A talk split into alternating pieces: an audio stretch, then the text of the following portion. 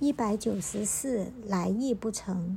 中国的四大名山，每年朝山的香客如云涌至，尤其是南海普陀山观世音菩萨的道场，更是香火鼎盛。有一位善士带着七岁的儿子前往普陀山朝拜，一路上还找了人抬着一对一。两百斤重的大蜡烛上山，只是到了普陀山之后，由于佛殿里每天去烧香点烛供花的信众如织，所以这对大蜡烛才点燃不久，香灯师傅就把它熄灭，朝旁边放去了，以便其他等待点烛的人也都很快的。使用到这个烛台，这位善士看在眼里，心里很不高兴，就生气地说：“喂，我这对大蜡烛可以点上几天几夜，为什么才点燃一会你就把它熄掉了？”因为深不以为然，心中闷闷不乐的善士，旋即就带着儿子下山离去了。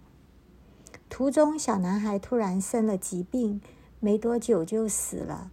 面对儿子的死亡，做父亲的强忍着悲痛，买了一口小棺材为他入殓，并且雇了一艘船运送棺木回家。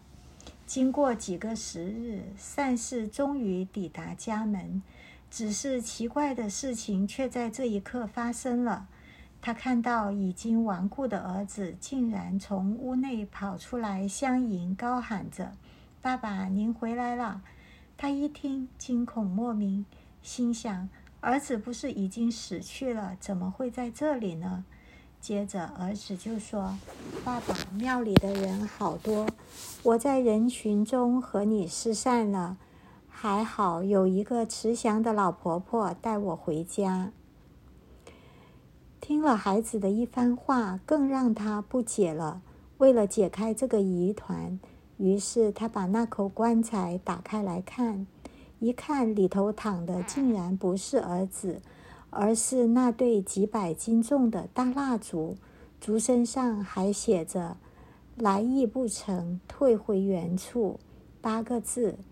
这位善士方才知道，原来一切都是观世音菩萨慈悲，要度化他的愚痴无明啊！顿时间，他感到万分惭愧。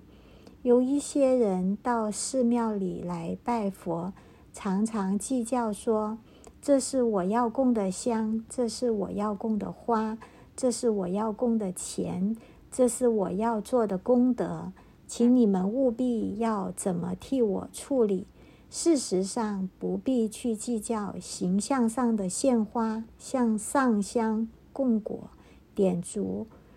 佛菩萨并不要我们的花香灯果啊！所谓心到神知，心意到了最重要。有一句话说：“真施主不怕没有功德。”希望信仰佛教的大家应该坐如是观，至诚恳切，心香一瓣供养诸佛。心能蒙佛加被，功德无量。一百九十七，讨债鬼。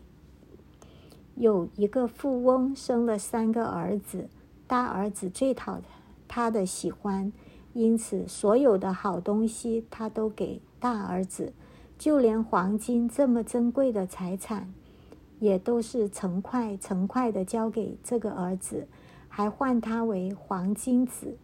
二儿子虽然没有大儿子的聪明，但也颇得富翁的欢喜，因此许多东西富翁也会送给二儿子，并且唤他为白银子。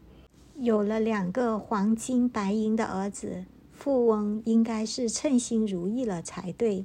偏偏最小的儿子经常把家里吃的用的东西拿去布施给人。让他很不欢喜，所以就称呼三儿子为讨债鬼。日复一日，三个兄弟接受着父亲给予的不同待遇，渐渐的，大富翁年龄大了，生了重病，需要人伺候。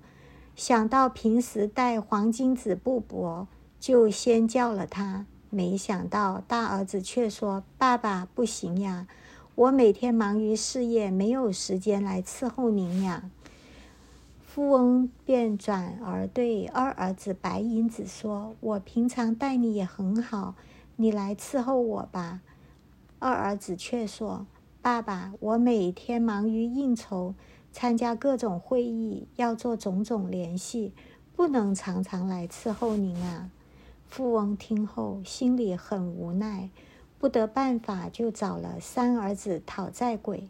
三儿子一听，立刻就说：“爸爸，你有病在身，我们做儿子的伺候您是理所当然的啊。我们的朋友中，他们也会来探望您的。”果然，富翁重病其中。由于三儿子讨债鬼过去在外头广结善缘。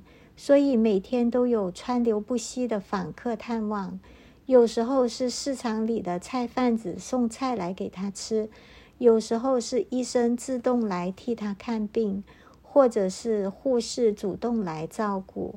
他们个个都说：“我过去受到您三儿子很多的帮助。”这时候富翁才觉悟到，原来老三不是讨债鬼，是真正的孝子。他是在替我广结善缘啊！由于过去老三结下的因缘，我才能有这许多善的果报。因此，见家中有人不思结缘，亲友不要怪罪，这必定是对人的未来都会有利益的。